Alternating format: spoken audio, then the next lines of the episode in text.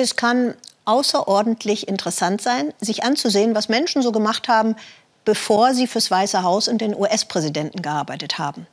Ein enger Berater des amtierenden Präsidenten Trump heißt Jared Kushner, ist sein Schwiegersohn. Präsident und Berater kennen sich ziemlich gut mit Immobilien aus, aus ihrer Zeit vor dem Weißen Haus. Der Wohnungsmarkt in New York, der ist ein begehrtes und richtig teures Pflaster. Jared Kushner war in New York Immobilieninvestor. Christiane Meyer, die wollte wissen, was heißt das jetzt bitte in Wirklichkeit übersetzt? Er ist einer der engsten Berater des US-Präsidenten. In dessen Auftrag reist er durch den Nahen Osten und will sogar einen Friedensplan vorlegen. Jared Kushner war vorher ein Immobilieninvestor für die Firma seines Vaters, bekannt für seine dubiosen Geschäftsmethoden. Sabine Anton, eine deutsche Journalistin in New York, kann das belegen. Bis vor fünf Monaten wohnte sie hier in einem von Kuschners Häusern in Brooklyn. Im November zog sie aus, genau wie zwei Drittel der Mieter. Denn durch die rücksichtslosen Umbauarbeiten der Eigentümer hatte sie sich bedrängt gefühlt. Vor ihrer alten Wohnungstür erzählt sie, wie es damals war. Es war wirklich so richtig so bum, bum, bum, ja, so abends um sechs oder so. Und auf einmal stand so ein Bulle vor der Tür und hat mir bloß Papiere gegeben. Und es war ja nicht nur einmal, es war ja mehrmals. Also dann, ich habe dann einfach nicht mehr das Gefühl gehabt, das ist mein Zuhause. Ich wollte bloß noch weg. Lärm, Staub, Dreck, Vibrationen Tag für Tag. Sabine Anton dokumentiert die Belastung minutiös, Monat für Monat, zwei Jahre lang. Aber der neue Besitzer reagierte nicht auf Beschwerden. In den Apartments machen sich derweil neue Bewohner breit. Auch davon ist der Vermieter unbeeindruckt. Nachts filmt die Babykamera des Nachbarn sogar eine Ratte neben dem Kinderbett. Sabine Anton und die anderen Mieter finden das sogar für New Yorker Verhältnisse extrem. Hier ging es eindeutig darum, nicht diese Apartments nur zu renovieren, sondern die waren ja frisch renoviert, wie man auch in den Vorher-Nachher-Bildern sieht, sondern es ging darum, die Leute rauszuschlagen, dass sie also wirklich ausziehen, damit man mit viel Gewinn verkaufen kann. Westminster, eine Immobilienfirma der Familie Kushner, hatte das Multimillionen-Dollar-Objekt in Brooklyn gekauft. Das Familienunternehmen ist im Immobiliengeschäft besonders von New Jersey und seit einigen Jahren auch in New York und Baltimore aktiv. Vor dem Kushner Hauptquartier in der Fifth Avenue protestiert eine Mieterinitiative zusammen mit einem Lokalpolitiker. Die Geschäftspraktiken der Kushners seien nicht nur unsozial, sondern in weiten Teilen auch illegal bis gefährlich. Die Firma Kushner nutzt die Baumaßnahmen als Waffe, um Mieter aus ihren Apartments herauszuschikanieren und die Wohnungen der Regulierung zu entziehen. Nicht nur die Entmietung und der Wiederverkauf von Apartments gehören zum Geschäftsmodell. Kushner führt die Stadt New York regelrecht vor. Uh, Wir haben 80 gefälschte Bauanträge gefunden, in denen sie über den Anteil der mietpreisgebundenen Apartments gelogen haben. Außerdem hat die Firma Kushner 350.000 Dollar Strafe nicht gezahlt. Die Anwälte der Firma Kushner weisen das zurück, haben inzwischen aber 185.000 Dollar an die Stadt bezahlt.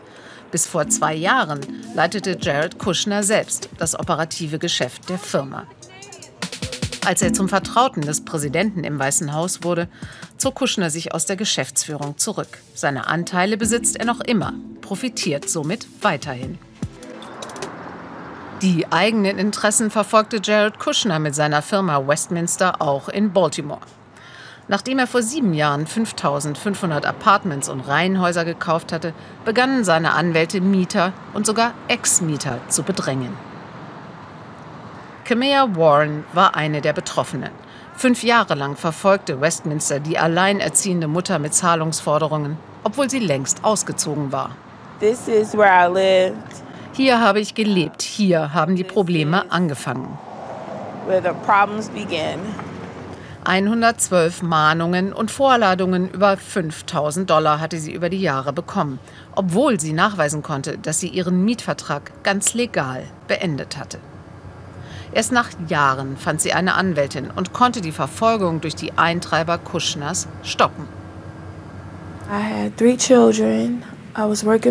Ich hatte drei Kinder zu versorgen, habe Vollzeit gearbeitet und bin zur Schule gegangen. Sie haben mein Gehalt gepfändet und mein Geld vom Konto genommen. Mein gesamtes Geld. Kushnerville, zu Deutsch Kushnerstadt, ist der neue Spitzname der Siedlung für Geringverdiener. Ihren Umsatz macht die Firma weitgehend durch Mieteinnahmen, die zum Teil durch Wohngeld der Stadt subventioniert werden. Ein Journalist aus Baltimore stößt bei seiner Recherche nicht nur auf Kamea Warren, sondern auch auf hunderte ähnlicher Fälle nach dem immer gleichen Muster. Auf der Suche nach der Firma in der Gerichtsdatenbank ist mein Computer fast explodiert. Es gab so viele Fälle. Seiten über Seiten. Da wurde mir klar, wie aggressiv die Firma gegen die Mieter vorgeht.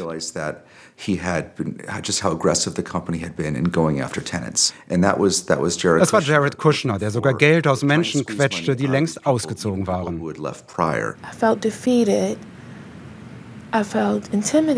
Ich fühlte mich besiegt und eingeschüchtert. Es hat meine Kreditwürdigkeit zerstört und ich dachte, ich kann meine Träume nicht mehr verfolgen.